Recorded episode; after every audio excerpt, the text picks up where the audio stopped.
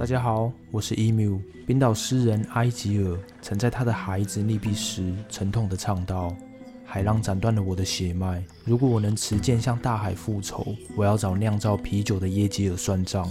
倘若我能战胜暴风雨的危险兄弟，我准备和耶吉尔的新娘决斗。”在古老的维京时期，北欧人信仰里的大海主宰，并不是温和的海神尼约特，而是耶吉尔和兰。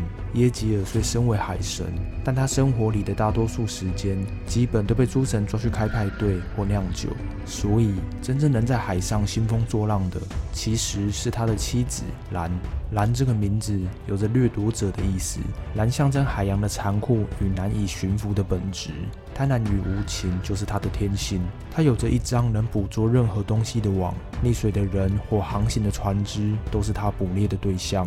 在溺水者身上的众多宝物里，蓝特别贪恋黄金。在他经年累月的搜刮下，耶吉尔宫殿里所储藏的黄金已经多到可以当屋子里的照明，因此黄金又被古北欧人称为耶吉尔之火。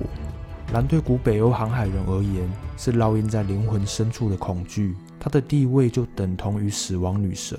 为了让航行的过程平安顺利，趋吉避凶的手段层出不穷。常见有以下几种方式：第一，船员们会在出海以前特别准备一些黄金带在身上。如果真的不幸碰上了船难，船员会把身上的黄金献祭给蓝，希望能借此贿赂女神，换得一线生机。第二，船员在航行的过程中，主动向船身两侧丢入硬币。如果硬币的数量让蓝感到满意，蓝或许会放他们穿过危险的暴风雨。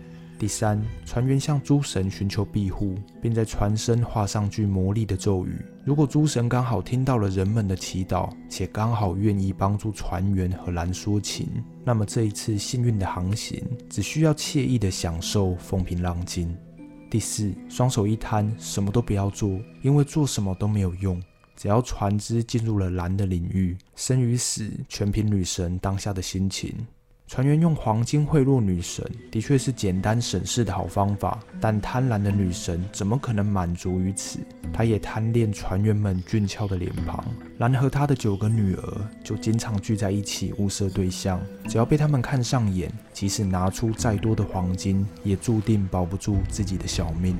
船员不幸遇难以后，并不归赫尔掌管。这些溺水的灵魂属于蓝的财产，蓝会毫不客气地将船员拖入海底，任凭寒冷漆黑的未知恐惧吞噬掉他们的最后一口呼吸。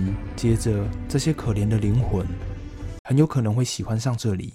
首先，他们有非常高的几率会被带到蓝或是扬波之女的房间里。从此，他们的工作就是在床上竭尽所能地和女神们游戏。耶吉尔富丽堂皇的宫殿令人心醉神迷，且每天都有筵席，龙虾鳕鱼源源不绝，美酒佳肴让人吃喝不尽。想不到这令人畏惧的幽冥会出现这样宾至如归的场景。但被女神青睐的船员们也不能过度享乐放纵自己，还是必须去精进自己的才艺。如果不小心让女神感到了无趣，然会将灵魂重新放逐出去，这些走投无路的灵魂只能穿过尼福尔海姆，回到赫尔冰冷的怀抱里。